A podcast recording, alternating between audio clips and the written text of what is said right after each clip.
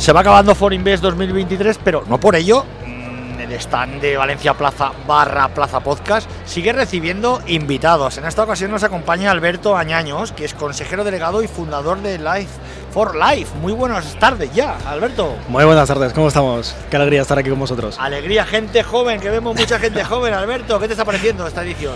Hombre, pues es muy bonito ver otra vez esta feria como estaba en 2019, antes de la pandemia y demás. Y de hecho creo que estamos, eh, ya, se verán las cifras finales, ¿no? Pero que yo creo que estamos por encima de, lo que hubo en aquel entonces. Sí, señor, sí, señor.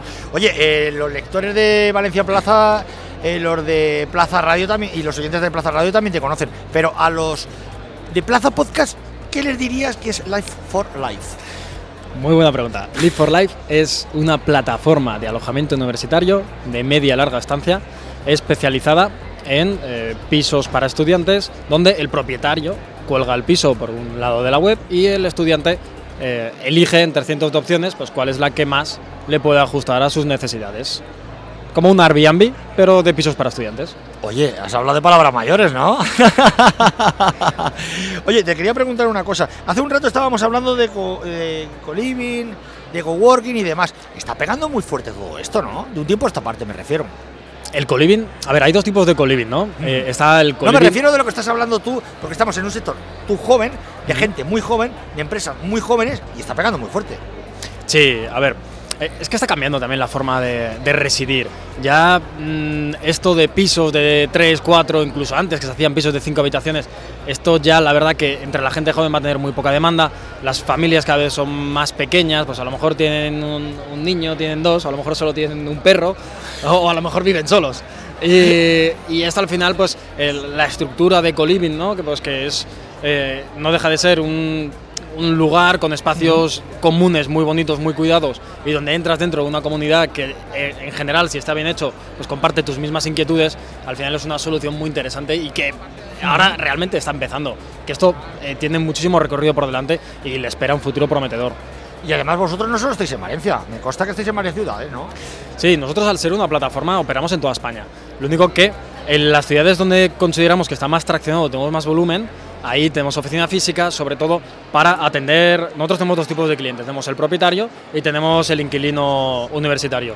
El inquilino universitario, además, viene con el padre o la madre detrás. Entonces, tanto para propietarios como para padres, es un valor muy importante el que haya una oficina física en la ciudad donde su hijo va a estudiar o en la ciudad o las personas eh, conocer a las personas que van a gestionar mi patrimonio, ¿no? si hablamos de propietarios.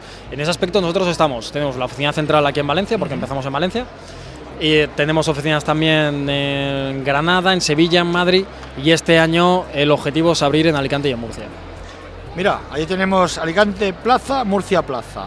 Oye, ¿y cómo surge, Alberto, cómo surge la idea esto de, lanzarte a montar esta plataforma?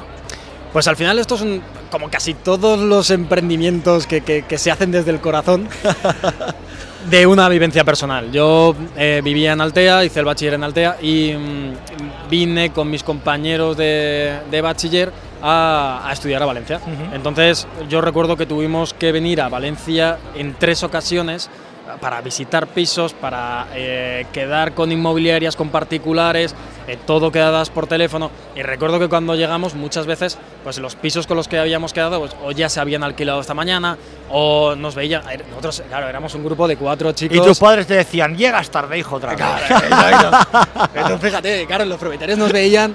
Y, y, en algunos casos nos veían cuatro chicos de 18 años y nos veían casi como una amenaza, decían, vosotros me vais a destrozar la casa. Me la de la boca. y, nos decían que no, ¿no? Entonces al final nosotros, haciendo una plataforma solo para estudiantes y jóvenes, y jóvenes profesionales, hacemos que ese prefiltro eh, ya esté hecho, ¿no? Que el propietario que publica en nuestra plataforma ya sabe que quiere estudiantes, no lo va a venir por sorpresa, no se va a asustar porque vengan eh, cuatro estudiantes de primer año, ¿no? Sino que ya está acostumbrado y quiere además ese perfil. Entonces, ese filtro tan interesante tanto para inquilinos como para propietarios, nosotros se lo facilitamos desde el primer momento.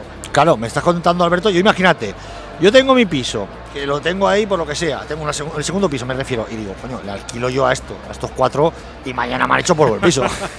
Pero son prejuicios, son prejuicios. Prejuicios, Defendamos al estudiante que, a ver, sí que es cierto que de manera general, eh, cuando el estudiante se marcha del piso, el piso suele adolecer de falta de limpieza, es normal. Todos hemos tenido 17, 18 años. Todos. Nuestro nivel de limpieza a esas edades es, es menor que cuando vamos creciendo, pero en cuanto a desperfectos, es muy raro que sean desperfectos. Sí que es cierto que va a haber un, que, que la limpieza es, es algo pues que de lo que se suele adolecer, Ujú. pero en cuanto a desperfectos es más perjuicio que otra cosa. Oye, ¿y la financiación? Porque esto requiere financiación. Por nuestra parte, Claro, eh, claro. Pues mira, nosotros somos una startup eh, extremadamente atípica en ese aspecto, porque nosotros desde prácticamente el primer mes, el primer segundo mes, eh, empezamos a ser rentables y siempre hemos ido creciendo en función de los ingresos y los beneficios que hemos ido teniendo. Nosotros, dentro de la jerga startup, eh, se, se diría que somos una startup que hace bootstrapping, que en definitiva es crecer con ingresos de, de- de lo que te van proporcionando tus propios clientes. ¿A pulmón? A pulmón, a pulmón. Oye, me, me- Como se ha hecho toda la vida. No, no, desde luego. Pero eh, estamos hablando de un sector. Desde, yo no lo controlo mucho, lo reconozco. Yo soy de mercado financiero. Pero no hay mucho intrusismo al calor de todo lo que está prol- proliferando. De, ya estábamos hablando antes de coliving, el coworking, el vuestro.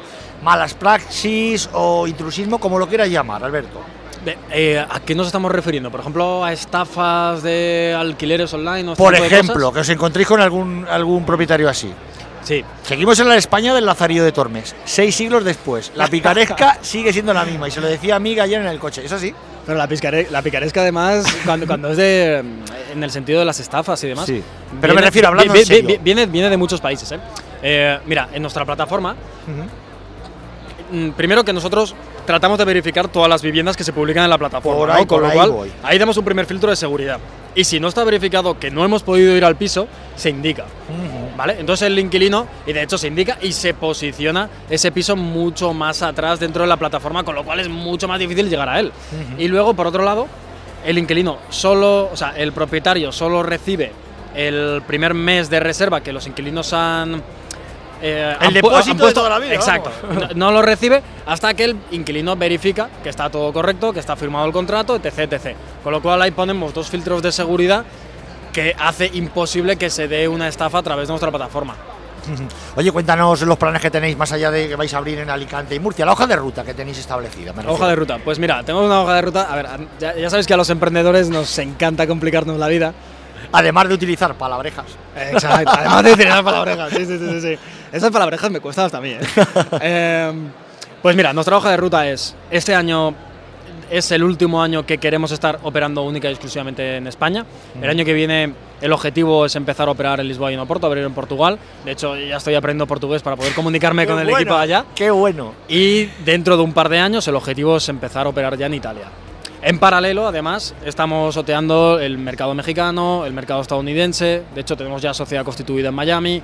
Y bueno, estamos Estoy tocando pre- mercados preparando. eh, hispanoparlantes, por lo que me estás diciendo, ¿no? Sí, sí. A- Al final, las startups españolas suelen ir a, a expandirse a ese tipo de mercados, ¿no? A- al sur de Europa y luego eh, a cometer ¿no? la- las expansiones en, en los mercados hispanohablantes de mayor volumen, como es el mexicano, como es el colombiano, como, eh, bueno, este no es hispano, pero también el latino, es el brasileño, que es súper interesante. Brasil barra Portugal. Exacto. Pues nos quedamos con las palabras de Alberto Añaños, que es el consejero delegado y fundador de Live for Life. Muchísimas gracias, Alberto. Muchísimas gracias a vosotros. Un placer, como siempre, estar aquí. Oye.